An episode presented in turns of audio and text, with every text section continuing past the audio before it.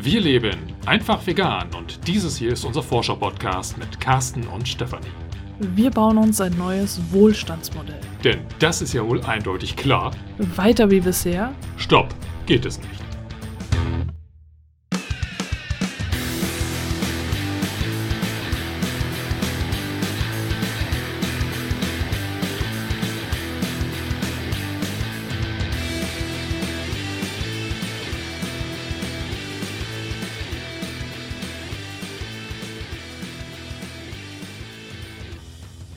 Dieser Folge wollen wir nochmal die Wichtigkeit des Handelns, des jetzigen, sofortigen Handelns betonen und dich dazu einladen, dir zu überlegen, was dein erster Schritt oder vielleicht auch dein nächster Schritt sein könnte.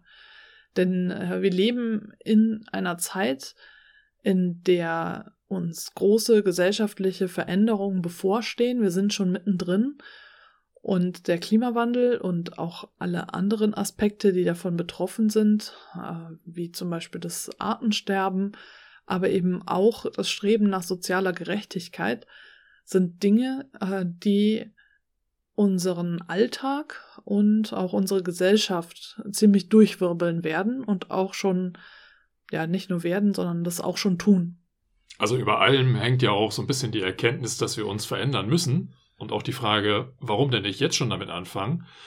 Weil der Ausspruch Change by Design oder Change by Disaster ist ja vielleicht dir, liebe Hörerinnen, lieber Hörer, auch schon mal über den Weg gelaufen. Und darum geht es ja. Ähm, wenn wir uns verändern, ist es ja deutlich einfacher, wenn wir es freiwillig machen, wenn wir auch noch Veränderungsspielraum selber ja, schöpfen können oder gestalten können. Weil ab einem Zeitpunkt, der jetzt ja auch nicht in allzu weiter Zukunft liegen wird, den ich aber leider Gottes ähm, ja mangels Glaskugel auch gar nicht genauer bestimmen kann. Aber Tipping Points werden das ganze Thema ja noch ein bisschen beschleunigen und noch schwerer greifbar machen vom Zeitpunkt her. Aber ab diesem Zeitpunkt haben wir keine Wahl mehr, sondern müssen einfach irgendwie reagieren und da kann es je nachdem, wo wir gerade unterwegs sind, auch ums nackte Überleben gehen. Und da sind dann unsere Gestaltungsspielräume nicht mehr ganz so mannigfaltig gestellt oder gesät wie jetzt, wo wir noch hier ja im eigenen Wohnzimmer, im eigenen Arbeitszimmer sitzen und noch relativ autark bestimmen können, wie wir uns verändern wollen. Ja, die Veränderungen finden ja schon statt.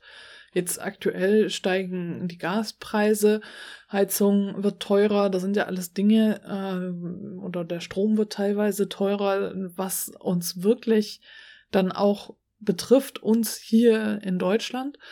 Überschwemmungen haben stattgefunden, Hochwasseralarm, dann äh, diese Wetterextreme, die auftreten, dann wird es jetzt bald schon wieder ganz warm auf einmal, dann wird es wieder ganz kalt.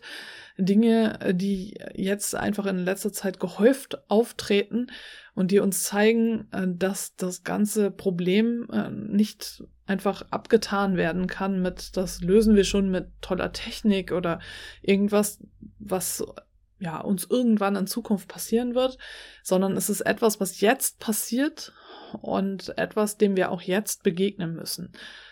Und äh, wir nehmen jetzt diese Folge hier auf, äh, weil wir in der Folge 239, als wir darüber gesprochen haben, dass es eben schon etwas bewirkt, wenn wir alle vegan leben, auch darüber gesprochen haben, dass halt gesagt wird, okay, es wird nichts bringen äh, aus Nachhaltigkeitsaspekten, wenn jetzt der gesamte globale Norden vegan lebt, weil ähm, da dann eben noch andere Aspekte mit reinspielen. Im Umkehrschluss könnte das eben bedeuten, äh, dass ich tun und lassen kann, was ich will. Das hat ja doch keinen Sinn. Und es wird ja doch nichts bewirken. Und deswegen mache ich einfach so weiter wie bisher. Und dem wollen wir hier mit dieser Folge etwas entgegensetzen. Denn ähm, ich bin der Meinung, äh, dass wir hier eben schon etwas tun sollten, denn wir müssen uns ja verändern. Es, es steht ein globaler Wandel bevor. Es, wir befinden uns mittendrin und wir müssen unser Leben, unseren Alltag anders aufbauen, unsere Gesellschaft anders aufbauen, um zu überleben.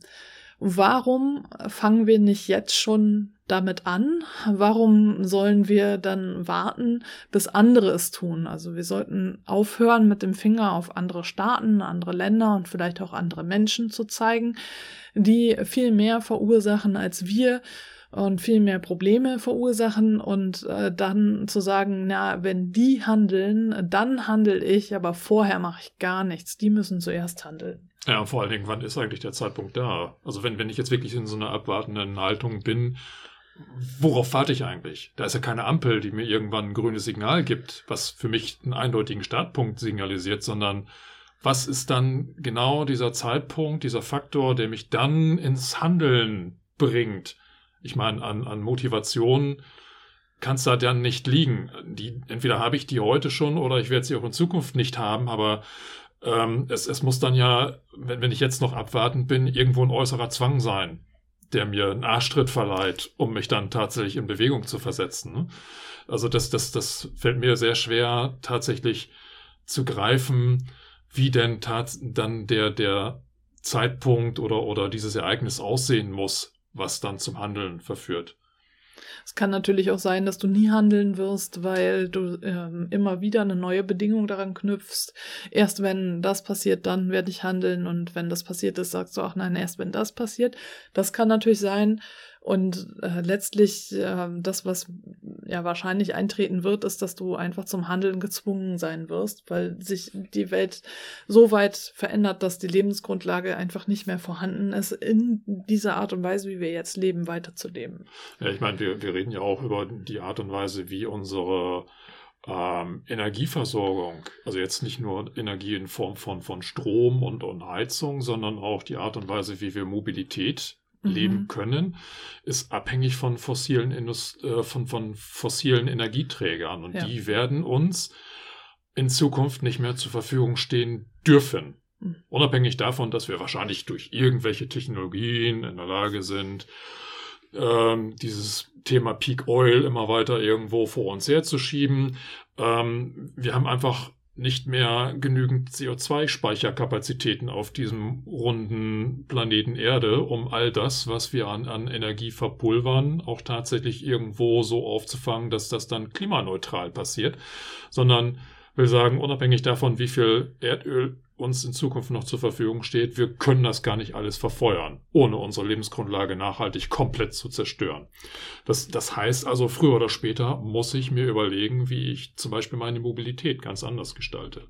Und ja. ich bin da heute tatsächlich an einen Punkt gekommen, wo ich bei diesem nasskalten Wetter selber noch unterwegs war, habe meinen Einkauf erledigt und stand dann da vor dem Geschäft und habe auf mein Fahrrad geguckt mit den zwei Satteltaschen, wo so ein bisschen alles Nieselregen besprengt war und habe gedacht, ja, so what, ne? Ja gut, es regnet, ich fahre einkaufen, ich fahre mit Fahrrad. Wo ist das Problem? Worauf will ich warten?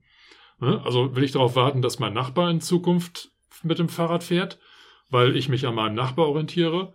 Ja, hallo, ich bin der Nachbar, also, ne? Also von daher fang schon mal an. Und auf der anderen Seite möchte ich auch gar nicht darauf warten, dass irgendwo auf Stadt, Land oder Bundesebene das Mobilitätskonzept so grundlegend geändert wird, dass ich mehr zum Fahrradfahren veranlasst werde, weil das kann ich ja heute schon. Ja? Also die Radwege sind schon da, äh, die, die Entfernung zu den Läden sind auch schon da. Ja? Also ich, mhm. ich kann mit den gegebenen Umständen schon arbeiten.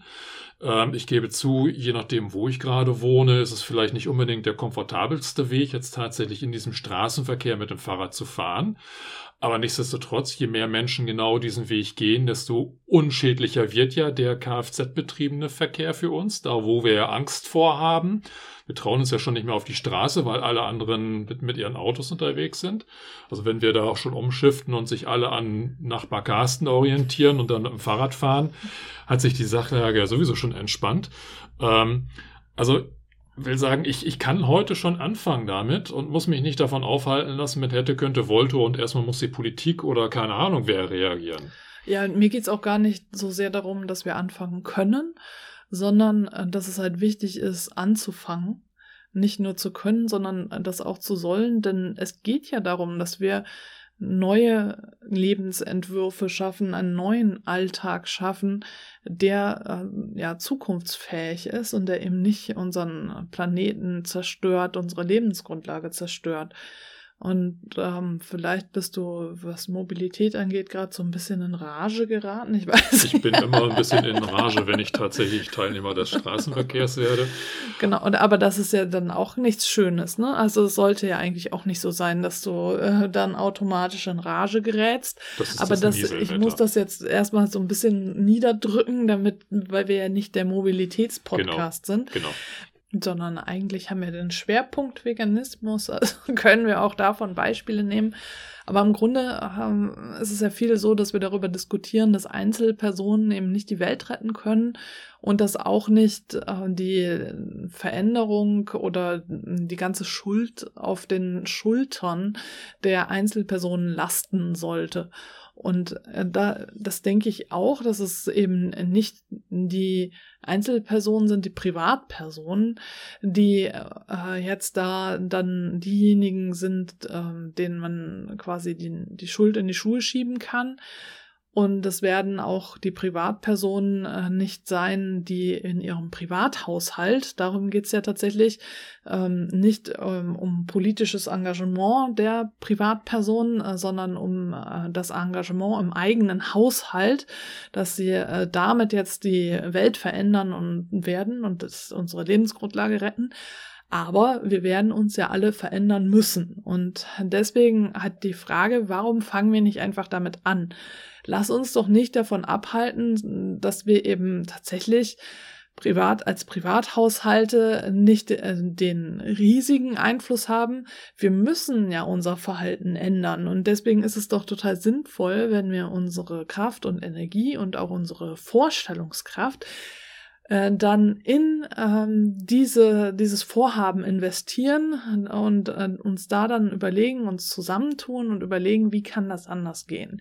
Carsten und ich machen das ja jetzt schon seit bald sieben Jahren, ja eigentlich schon seit sieben Jahren. Wir haben ja, bevor wir entschieden haben, vegan zu leben, schon damit angefangen.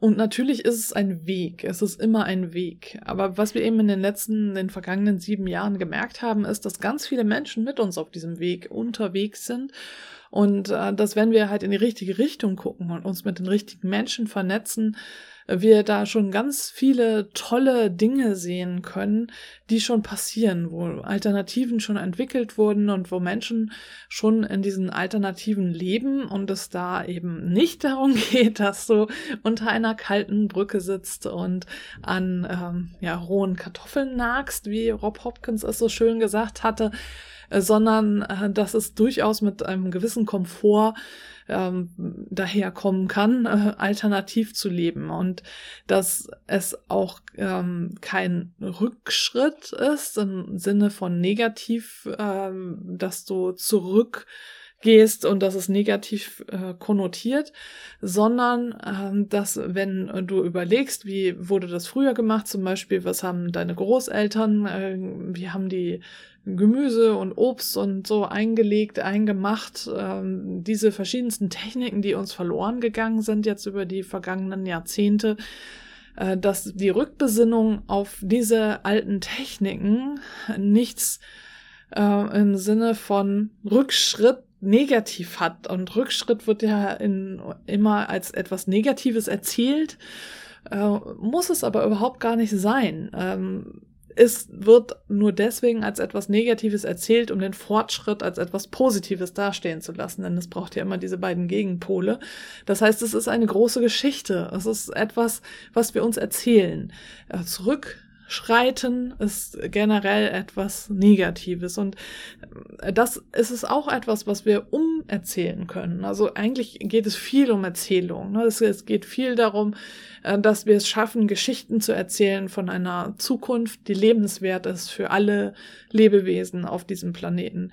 Und es äh, geht darum, dass wir Dinge ausprobieren und äh, dass es experimentell ist und dass es gar nicht darum geht, dass wir von Anfang an genau wissen, wie es geht, was genau richtig ist und äh, dass es da nicht, es geht überhaupt nicht darum, keine Fehler zu machen, sondern einfach auszuprobieren. Also die Lust am Ausprobieren wieder zu erlangen, das Experimentieren, das, das Erkunden, das Erforschen und äh, die Freude daran auch wieder zu erwecken. Das ist genau das, was ich auch mit meinen Touren gemacht habe damals, als ich angefangen habe, vegan zu leben und dann die Touren entwickelt habe war das äh, grundlegende, der grundlegende Motor des Ganzen, die Lust am ähm, Entdecken, am Erforschen und am Ausprobieren. Und ich habe nie mir irgendwie als Ziel gesetzt, alles zu wissen und da irgendwie, ja, äh, die, die, den heiligen Gral zu entdecken, die grundlegende Wahrheit, sondern es ist ja auch kulturell unterschiedlich, was für uns funktioniert.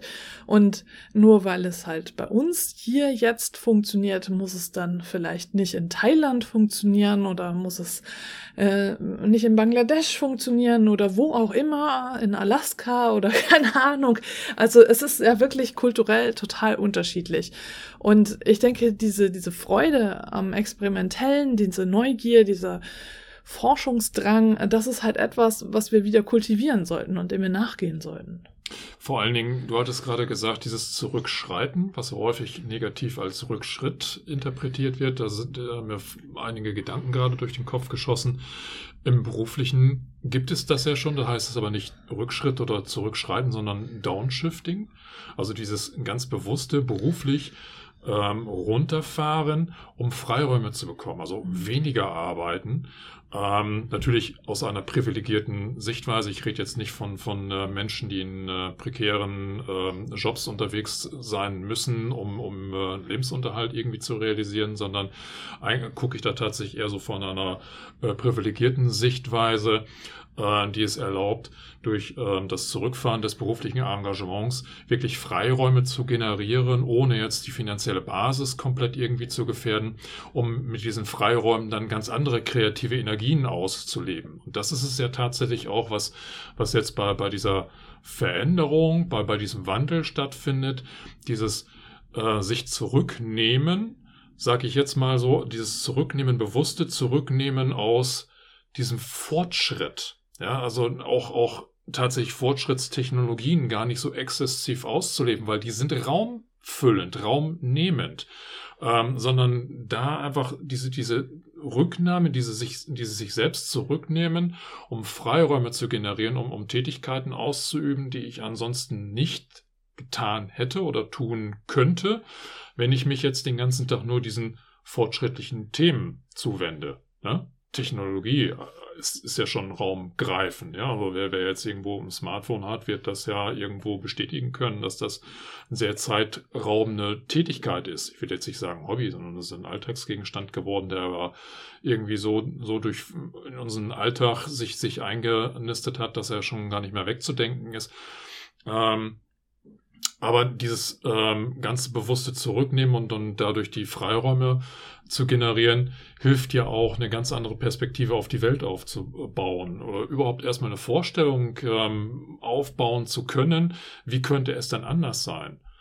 Man, man, also Selbstwirksamkeit ist da etwas, was ich ja in der Vergangenheit immer wieder irgendwie betont habe, aber es geht ja nicht nur um, um die reine Selbstwirksamkeit, die man dann durch das eigene Handeln dann wieder entdeckt und auch stärken kann, sondern es geht dann ja auch tatsächlich darum, dass das neue Vorstellungswelten eröffnet werden.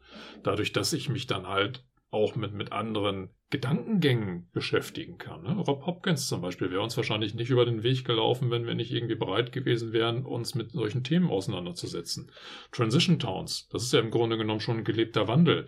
Das ist ja die, die praktikable Lösung, um unser Wohlstandsmodell auf eine Ebene zu bringen, wo wir vielleicht im ersten Moment schon irgendwo bewusst auf bestimmte Liebschaften verzichten, die dann aber perspektivisch eigentlich eher getauscht haben gegen andere Liebschaften oder Vorlieben. Und gleichzeitig, wenn wir dann früh genug diesen Shift hinbekommen, erlaubt es uns ja, ja, ein gewisses Maß Wohlstand oder, oder ich weiß gar nicht, was, was du vorhin für einen Begriff äh, genommen hast, aber ich bleibe jetzt mal bei Wohlstand, den, den aufrechtzuerhalten. Ne? Also es, es, wird uns dann nicht, nicht fehlen oder an nichts mangeln. Wir finden es dann nur in anderen Quellen, in anderen Umgebungen, in einem anderen Sozialumfeld, vielleicht in einem solidarischeren so, äh, äh, Sozialumfeld wieder. Ähm, aber wir, wir müssen nichts entbehren. Ne? Wir, wir können es so gestalten, dass es noch komfortabel ist. So, dafür müssen wir aber heute anfangen, müssen bereit sein, diesen Weg zu gehen und Veränderungen zu machen. Denn später, wenn wir gezwungen sind, sei es jetzt durch Naturkatastrophen, die uns ereilen, sei es jetzt durch politische Entscheidungen, die einfach nur noch getan werden oder, oder entschieden werden müssen, weil, weil uns sonst die Lebensgrundlage irgendwie wegfehlt. Da wird wahrscheinlich der Komfort als erstes drunter leiden. Da, mhm. da wird dann eigentlich die Notwendigkeit im Vordergrund stehen. Und wenn wir es noch einigermaßen komfortabel haben wollen, diese Veränderung, dann jetzt, jetzt müssen wir anfangen. Ja, du sagtest ja gerade Transition, das ist auch genau das, was ich halt empfehlen würde, dass du äh, schaust in deiner Umgebung, ob es da vielleicht schon eine Transition-Gruppe gibt und äh, da dann dich äh, vielleicht vernetzt und in diese Richtung gehst. Du kannst natürlich ja auch in deiner Nachbarschaft selber etwas gründen und ähm, vielleicht bist du ja auch schon vernetzt mit Menschen in deiner Umgebung. Also was ich halt ganz spannend fand, war, dass Rob Hopkins halt erzählte, dass sie da ähm, in äh, den verschiedenen Städten äh, Initiativen gestartet haben, wo dann Haushalte zusammengekommen sind, ähm, dann in kleineren Gruppen und sich über äh, sieben Wochen oder sieben Mal getroffen haben, um ähm, sich auszutauschen zu Tipps, äh, wie man Strom und Wasser sparen kann und generell hat nachhaltiger im Haushalt leben kann. Und äh, dadurch dann auch neue Freundschaften entstanden sind und dass halt alle eigentlich grundlegend immer gesagt haben, dass es Tolle war eigentlich gar nicht, dass sie irgendwelche tollen Stromspar-Tipps bekommen haben, sondern dass sie jetzt halt in der Nachbarschaft sich besser kennengelernt haben. Und dass das tatsächlich ja auch das ist, was wir brauchen. Wir brauchen die Gemeinschaft. Wir sind in den letzten 20, 30 Jahren so stark in die Richtung gedrängt worden, dass wir als IndividualistInnen ähm, dann in der Welt bestehen sollen und äh, dass es immer mehr in Richtung Spaltung hinausläuft und äh, wir ohne andere Menschen glücklich sein sollen, aber im Grunde unserer menschlichen Natur sind wir eigentlich Gruppenwesen. Also wir brauchen diese sozialen Strukturen eigentlich. Ich hatte damals während des Studiums hatte ich mal ähm, ein Buch von Robin Dunbar gelesen, der darin schreibt, dass ähm, damals bei den Menschenaffen oder generell bei unseren äffischen VorgängerInnen, sage ich jetzt mal, ähm, das Kraulen quasi, quasi das war, was ähm, die, die, ähm, ja, die Affen damals verbunden hat und das Klatsch und Tratsch zwischen den Menschen quasi das verbale Kraulen ist. Und dass wir das brauchen, diese Verbindung und natürlich soll es nicht boshaft werden, was es natürlich schnell wird, je nachdem, in welche Richtung man das drängt. Dazu ein anderen Mal noch. das würde jetzt zu weit ausufern. Aber jedenfalls dieses, ähm, diese, diese Verbundenheit äh, von Gemeinschaft, dass wir die eigentlich brauchen. Auch wenn ich jetzt immer wieder erlebe, sobald ich äh, dann in meinen Kursen und Bildungsurlauben dann erzähle, ähm, was es für Möglichkeiten gäbe, gemeinschaftlich zu wohnen, äh, dass 90 ähm, Prozent, sage ich jetzt mal, meiner Teilnehmenden sagen, dass sie ähm, gerne ihre Privatsphäre haben und sich sehr gerne zurückziehen und ähm, keinen Wert darauf legen, mit anderen Menschen zusammenzuwohnen. Und um ehrlich zu sein, war ich bisher auch immer so. Ähm, du auch, oder? Ja, ja. ja. Ähm, aber mittlerweile könnte ich mir schon vorstellen, in bestimmten Konstellationen mit anderen Menschen zusammenzuwohnen. Letztlich wohnen wir ja hier in einem Mehrfamilienhaus auch mit anderen zusammen. Und ähm, da wir könnten uns halt hier jetzt mehr vernetzen und dann wäre es ja ungefähr so, was das Zusammenleben halt betrifft. Äh, ein Zusammenleben muss ja eben nicht äh, gleich einer WG äh, bedeuten, wo wir uns alle dann halt die Küchen und Badezimmer teilen. Nee, also kein Verlust der Privatsphäre. Ja. Genau, also es gibt ja noch ähm, viel mehr Möglichkeiten zwischen dem alleinstehenden Familien, äh, ein Familienhaus, das den nächsten Nachbarn, die nächste Nachbarin in zehn Kilometer Entfernung hat und ähm, der WG, wo alle nur jeweils ein Zimmer haben und der Rest wird geteilt. Also da gibt es ja noch viel mehr Spielraum dazwischen. Was ich damit sagen will, ist, dass für mich der Schlüssel tatsächlich in der Gemeinschaft steckt. Dass ähm, wir als Einzelne sicherlich einiges erreichen können, aber dass es einfach zu wenig ist Auf die Politik warten dauert zu lange, aber als Gemeinschaft, also als Gruppe, es muss ja keine Riesengruppe sein, können wir schon noch etwas bewegen. Und das ist eben auch das Motto der Transition-Gruppen, des Transition Network. Das ist genau das, was die sich sagen.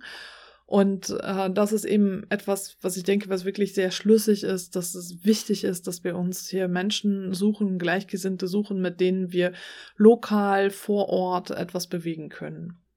Ja, das äh, mit Thema auf Politiker warten, ähm, da habe ich jetzt auch nochmal so den Gedanken gehabt, dass wenn du als politisch motivierte Person vielleicht auch das Gespräch mit Politikern suchst. Die Möglichkeit steht ja jedem zur Verfügung, jetzt zum Abgeordnetenhaus zu gehen und dann mit deinem Politiker deiner Wahl oder mit deiner Politikerin deiner Wahl zu sprechen.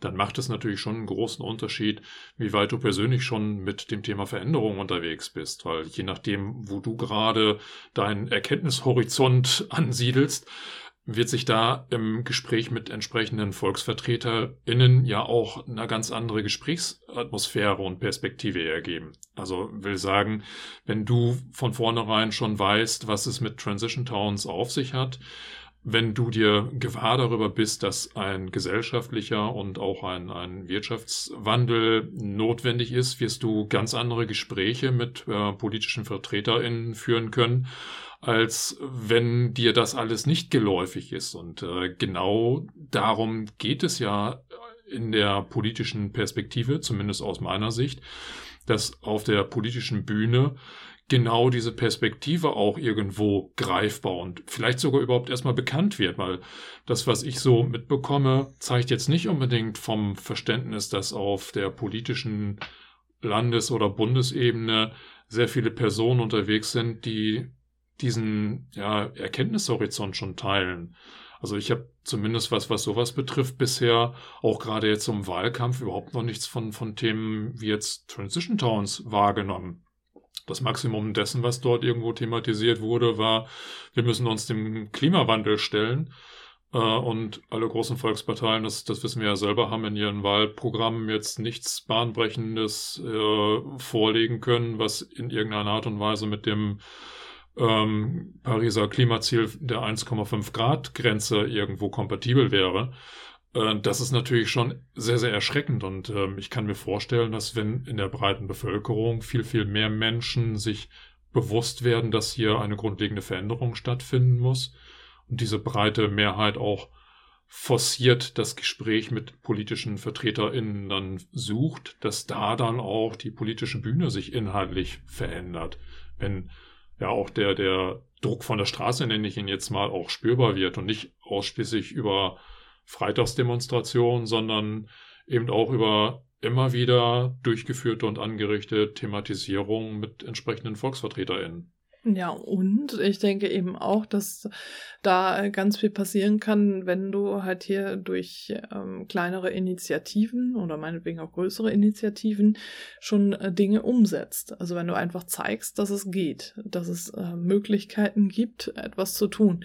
Also wie zum Beispiel jetzt hier bei uns Transition Town Bergedorf, die äh, relativ klein sind, aber es eben geschafft haben, ein kleineres Kontingent an kostenlosen Lastenräder zur Verfügung zu stellen, was jetzt vielleicht winzig klingt als Projekt, aber was ich halt als ein sehr bemerkenswertes Projekt sehe, denn da haben sicherlich viele dagegen gesagt, dass das doch nichts bringt, denn äh, Stadtrat, äh, was ja hier in Hamburg auch äh, stark vertreten ist, stellt auch Lastenräder zur Verfügung, ähm, die aber nicht kostenlos sind, muss man ja dazu sagen.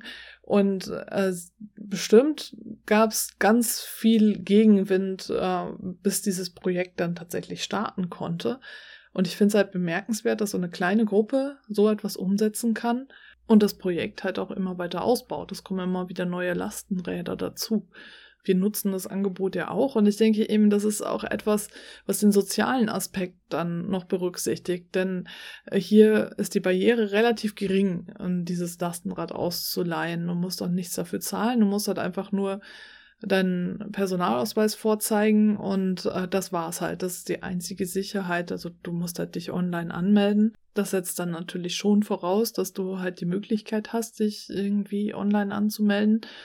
Da insofern ist es schon eine kleinere Hürde aus meiner Sicht. Aber letztlich sind es aus meiner Sicht genau diese Projekte, die halt Veränderung anstoßen. Es sind kleine Projekte und davon halt ganz viele. Und äh, wenn du dich umschaust in deiner Umgebung, wirst du sicherlich auch viele kleine Projekte finden. Und da denke ich eben, ist genau das, dass du als Einzelperson eben doch die Kraft hast, da etwas anzustoßen.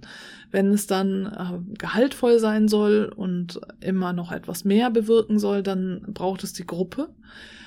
Denn äh, du musst ja auch gut auf dich achten und es kann auch gut sein, dass du dich so sehr reinhängst, dass du dann ausbrennst und das ist eben nicht Sinn der Sache. Und da ist es wichtig, dass du Menschen hast, die dann für dich übernehmen und du äh, dich da auch austauschen kannst und nicht all deine Energie da verbrennst. Aber es sind halt letztlich Einzelpersonen, Privatpersonen, sei es in Gruppe oder allein, die da etwas bewirken können. Und das möchte ich jetzt einfach nochmal sagen, so als Klammer um das, was wir jetzt gesagt haben. Der Wandel ist da. Also wir müssen uns verändern. Wir müssen unsere Gesellschaft verändern. Wir müssen unseren Alltag verändern. Und wir können halt nur da etwas bewirken, wo wir auch Einfluss haben. Und das ist eben die Frage, wo hast du Einfluss? Wo kannst du etwas bewirken? Was ist äh, dein, dein Gebiet? Äh, was kannst du tun? Wenn du das Gefühl hast, du kannst auf politischer Ebene nichts bewirken, dann hast du vielleicht woanders eben eine Möglichkeit. Und meistens ist halt äh, der, ja, bei den meisten Menschen können sie auf jeden Fall was in ihrem eigenen Haushalt bewirken. Und deswegen fangen die meisten eben dort an. Und äh, das ist eben auch wichtig zu überlegen, äh, wie können wir in Zukunft leben? Wie können wir das alles anders denken? Und gemeinsam lässt es sich da einfach leichter denken und gemeinsam lassen sich da leichter Fantasien entwickeln und äh, auch in die Tat umsetzen und ausprobieren. Denn wie gesagt, ich sag's mal, es geht auch ums Ausprobieren, nicht darum, die ideale Lösung zu finden. Vielleicht probierst du etwas aus und wirst herausfinden, dass es nicht funktioniert und nicht praktikabel ist oder nur für einen kleinen Zeitraum. Und das ist dann völlig okay. Das ist völlig in Ordnung. Dann machst du eben was anderes. Aber letztlich wenigstens den Schritt zu gehen, das auszuprobieren und nicht zu sagen, na ja, es wirkt halt eh nichts und erstmal müssen halt die großen Energieriesen dran und dann kann ich was ändern. Die müssen auch was tun, auf jeden Fall. Das ist ja nicht entweder oder, sondern es ist ein und. Es ist ein großer, gewaltiger Akt und äh, letztlich wird sich dein Leben ändern. Egal, ob du jetzt was tust oder nicht, dein Leben wird sich in den nächsten 10, 20, 30 Jahren radikal ändern. Und du hast es jetzt noch in der Hand, selber die Richtung so ein bisschen mitzubestimmen und selber so ein paar Vorkehrungen zu treffen, zu überlegen, möchtest du eher in die Richtung gehen oder in die Richtung? Wirst du dir ein Floß bauen oder wirst du einfach darauf hoffen, dass irgendetwas vorbeigeschwommen kommt, an dem du dich festhalten kannst? Jetzt bildlich besprochen, nicht äh, gesprochen. Ich gehe nicht davon aus, dass wir alle untergehen und es eine große Überschwemmung gibt und dann kommt die Arche oder so. Das ist jetzt nicht meine Zukunftsfantasie, sondern das sollte ein, ein Bild sein, ähm, um zu überlegen, was wirst du tun? Wirst du aktiv handeln oder passiv abwarten? Und ich bin eher so der Mensch, der aktiv handelt. Und äh, deswegen eben die Einladung, äh, fantasievoll zu sein und aktiv zu werden dem äh, Gedanken, das Ganze irgendwie auch spielerisch anzugehen oder als Experiment, hattest du ja gesagt, oder zu begreifen, finde ich extrem, extrem, extrem wichtig. Weil ich glaube, dass genau darin eine Schlüsselkomponente liegt bei allen Menschen, die bisher noch nicht in die Veränderung gehen wollen. Diese, für mich ist es eine Trägheit, die dazu führt, dass die Leute jetzt nur abwarten. Und ich glaube, diese Trägheit und dieses Abwarten kommt daher, weil man noch immer irgendwo die Hoffnung hat, da kommt irgendjemand auf der politischen oder auf der wirtschaftlichen Ebene und präsentiert die Lösung. So ein bisschen wie, ich hoffe jetzt auf den Messias, so klingt das vielleicht, aber ich, ich muss da mal kurz was eingrätschen und was ergänzen, denn also nur als Beispiel behalte ja, deinen Gedanken im versuche, Kopf. Ja. so, ähm, das war, das hatte ich in irgendeiner Sendung gesehen. Ich gucke mir ja viele Sachen an, um daraus zu filtern, ob ich was für meine Kurse brauchen kann. Eine ähm, Reisebüroleiterin, ähm, die sagte, sie äh, verzichtet nicht aufs Fliegen, weil sie äh, davon ausgeht, dass äh, die Technik schon was erfinden wird, womit das Fliegen nachhaltig wird. Genau, genau. Und so, so, ähm, also ich, ich will einfach sagen, Vorsicht. Ich glaube, ich bin da der festen Überzeugung, und ich schließe mich dort auch Harald Welzer an, den wir öfters schon in diesem Podcast zitiert haben, dass es gar nicht die Lösung gibt. Wir wissen nicht, wie wir dieses grundlegende Problem, vor dem wir als Menschheit stehen, lösen können. Und deswegen ist es wichtig, unterschiedlichste Lösungen auszuprobieren. Wir, wir, wir haben gar keine andere Wahl, als zu experimentieren. Und Experimente haben durchaus eben den Charakter, dass sie auch scheitern können. Aber es geht hier gar nicht um die Experimente, die irgendwie scheitern können. Es geht um die Experimente, aus denen wir genügend positive Energie oder auch Erfahrung generieren können und die natürlich auch die Experimente, die gelingen. Und wir müssen halt vielfältig angehen. Es, es mhm. gibt nicht die eine oder die zwei oder die zehn Lösungen. Es, es muss divers sein, denn das, was bei uns jetzt hier in Hamburg funktioniert, wird vielleicht schon in Berlin nicht funktionieren, wird vielleicht auf dem Land nicht funktionieren und wird schon gar nicht irgendwo im globalen Süden im Amazonasgebiet funktionieren können, sondern es gilt einfach da, äh, oder es, es, es gilt einfach, die unterschiedlichsten Experimente durchzuführen. Und auch da wieder Harald Welzer, den ich da wieder zitiere, das, was wir im Moment machen, die Art und Weise, wie wir im Moment Wirtschaft und Gesellschaft betreiben, ist auch ein Experiment. Mhm. Allerdings ein Experiment, dessen Ergebnis schon feststeht und dieses Ergebnis wird negativ sein. Mhm. Also wir müssen zwangsläufig scheitern, weil das Experiment, was wir im Moment fahren, in einer endlichen Welt unendliches Wirtschaftswachstum zu forcieren, wird einfach vom mathematischen her, vom stofflichen her nicht funktionieren. Da, da ist einfach Physik davor und Physik kann ich nicht wegdebattieren. Ja. Also da, Physik lässt sich politisch nicht lösen. Ne? Da kann ich noch so viel, keine Ahnung, was für Parteien wählen, aber es ist halt Physik. Und dementsprechend, ja, also wenn wir schon experimentieren müssen, dann würde ich doch vielleicht zu Experimenten anregen, wo ich weiß, na, die können gelingen, die können aber auch scheitern. Und nicht an einem Experiment festhalten, von dem ich von vornherein weiß, das ist zum Scheitern verurteilt. Und wenn du jetzt die ganze Harald Welzer zitierst, muss ich jetzt einmal nochmal Rob Hopkins zitieren. Ich lese gerade sein aktuelles Buch, Stell dir vor. Das heißt im Englischen eigentlich ähm, What If oder From What If to What Next. Und die deutsche Übersetzung hat den Titel gewählt, Stell dir vor, mit Mut und Fantasie die Welt verändern. Und letztlich ist es genau das, was wir brauchen. Wir brauchen Menschen, mutige Menschen, die fantasievoll sich etwas vorstellen, wie wir aus dieser Misere hier noch rauskommen und wie wir anders leben können. Es ist jetzt nicht mehr die Zeit der Hoffnung, darauf zu hoffen, dass irgendwer irgendwo schon eine Lösung finden wird, sondern es ist jetzt Zeit zu handeln, es ist äh, Zeit mutig zu sein. Und das ist etwas, wozu ich dich auch einladen möchte, mutig zu sein. Ich weiß, dass wir alle unterschiedlich sind und unterschiedliche Temperamente und Charaktere haben und äh, dass wir durchaus äh, auch introvertierte ZuhörerInnen haben, vielleicht auch Menschen, die einfach nicht so gern unter Menschen sind. Aber ich bin mir ziemlich sicher, dass wir alle mutig sein können. Und Mut, äh, das kennen wir ja von Brene Brown, Mut setzt immer Angst voraus. Ohne Angst kein Mut. Und äh, da ist es ganz natürlich, wenn du ein mulmiges Gefühl erstmal hast, bevor du dann deinen Mut zusammenkratzt und etwas tust, was du dir vorher vielleicht gar nicht vorstellen konntest. Und vielleicht findest du ja für dich einen Weg, wie du mutig sein kannst und wie du auch mit anderen Menschen zusammen dir vorstellen kannst, wie eine andere Welt machbar sein kann. Und das dann im Kleinen schon angefangen in deinem Alltag. Wie könnte dein Alltag nachhaltiger sein? Wie könntest du in deiner Nachbarschaft Nachhaltigkeit etablieren? Wie könnte, wie könnten wir, wie könnten, wie könntest du, wie könnte deine Gemeinschaft anders leben? Wie würde das Leben aussehen? Was könntet ihr tun? Und da geht es, wie gesagt, nicht darum, darauf zu hoffen, dass irgendwie eine Technik das schon alles richten wird, sondern mutig zu sein und fantasievoll darauf zu vertrauen, dass die Vorstellungskraft, das, was dich beflügeln kann, auch zu den Ideen führen kann, die ein Leben gestalten, einen neuen Alltag gestalten, der eben nicht unseren Planeten zerstört. Das neue Buch von Rob Hopkins werde ich auch bald rezensieren. Ich habe das noch nicht ganz durchgelesen.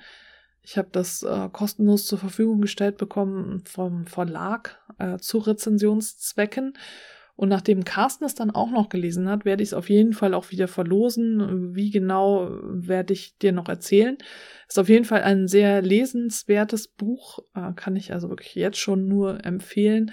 Und auch ähm, den Podcast von Rob Hopkins, der allerdings auf Englisch ist, From What If to What Next, der quasi das Buch begleitet, den kann ich auch sehr empfehlen. Hatte ich jetzt ja schon öfter mal angesprochen, falls du da noch nicht reingehört hast und Englisch für dich kein Problem ist ist es äh, wirklich eine ganz, ganz klare Hörempfehlung, denn äh, da wird auch deine Fantasie wieder mehr beflügelt. Also zusammenfassend, auch wenn wir als Privathaushalte nur einen kleinen Teil, einen kleinen Anteil an dem ganzen Problem haben, ist es trotzdem sinnvoll anzufangen und äh, schon mal zu überlegen, wie wir denn anders leben können, nachhaltiger leben können und das auch schon durchzuführen und zu erproben, soweit es eben geht, soweit es uns möglich ist, um neue Verhaltensweisen einzuüben und das eben fantasievoll, experimentell auszuprobieren und äh, da das Ganze spielerisch anzugehen. Wenn du magst, teil da deine Erfahrungen gerne mit uns im Clan oder schreib eine E-Mail an post von herzenvegan.de, von herzenvegan in einem Wort, ohne Bindestriche. Und bevor Carsten jetzt auch mal wieder zu Wort kommt, möchte ich mich auch noch ganz herzlich bei allen Steady-UnterstützerInnen bedanken für die finanzielle Unterstützung. Ganz herzlichen Dank. Ich auch. Danke. In diesem Sinne. In Hamburg sagt man Tschüss. Und auf Wiederhören.